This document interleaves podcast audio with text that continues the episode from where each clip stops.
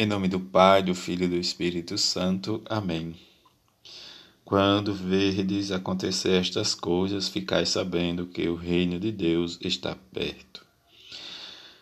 Sexta-feira da 34 semana do tempo comum, Evangelho de Lucas, capítulo 21, versículos de 29 a 33.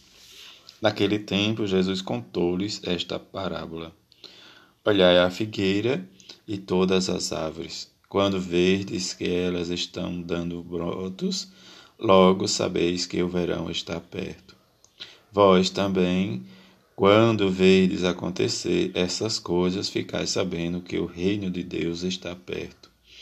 Em verdade, eu vos digo, tudo isso vai acontecer antes que passe esta geração. O céu e a terra passarão, mas as minhas palavras não há de passar. Palavra da salvação, glória a vós, Senhor.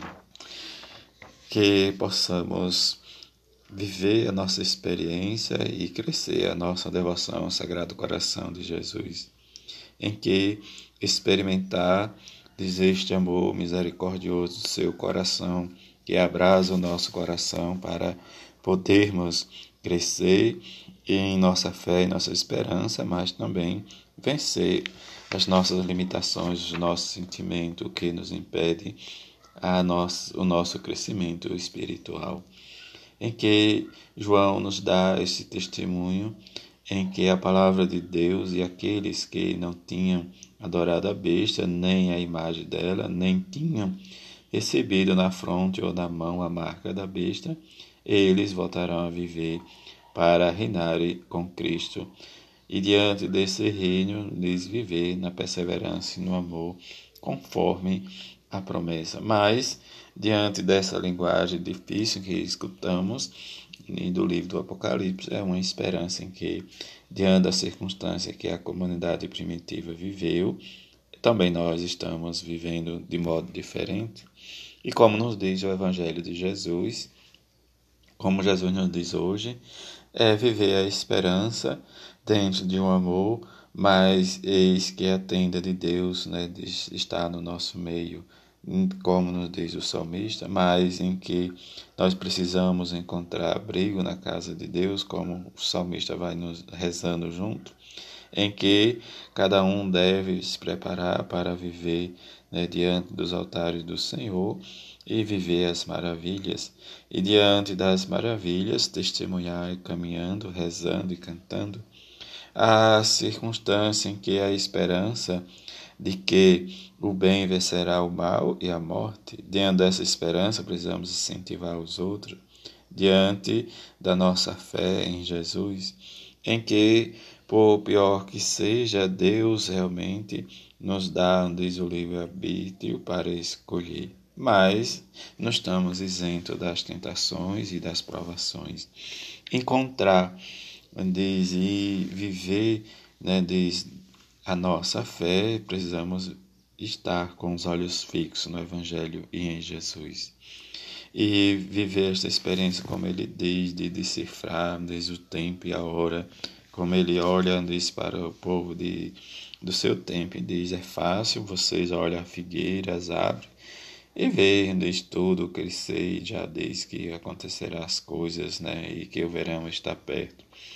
Mas ele vai dizer também que tudo isto acontecerá e o Filho do Homem diz verá.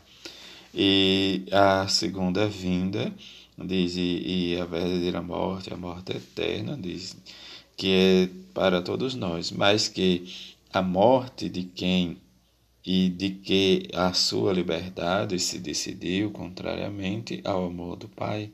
Quanto mais amamos, nós realmente experimentamos o amor misericordioso, em que Jesus nos alerta para vivermos atentos aos sinais do reino, mas não ter medo, não nos apavorar. Quando nos apavoramos, perdemos sentido da nossa vida. E se perdemos sentido da nossa vida, como saberemos discernir de quais e como é o, o sinal do reino?